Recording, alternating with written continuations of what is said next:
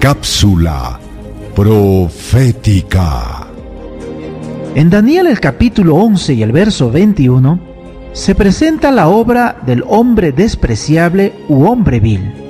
Sin embargo, en el verso 31 se especifica una acción en particular de este hombre vil contra el santuario. ¿De qué se trata? La Biblia dice, y se levantarán de su parte tropas que profanarán el santuario y la fortaleza, y quitarán el continuo sacrificio y pondrán la abominación desoladora. Según la interpretación de la profecía presentada en Daniel 8, el cuerno pequeño profanaría el santuario, retirando el tamid o sacrificio diario o continuo.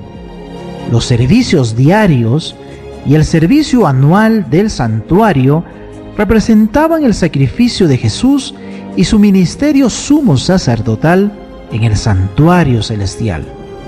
El cuerno pequeño estableció un sistema sacerdotal paralelo al de Cristo, implementando la confesión con su consecuente perdón de pecados y los ritos de la misa en lugar de la obra mediadora de Cristo como nuestro sacerdote en las cortes celestiales. ¿Deseas recibir la guía práctica de estudio Profecías de Daniel o la Biblia habla?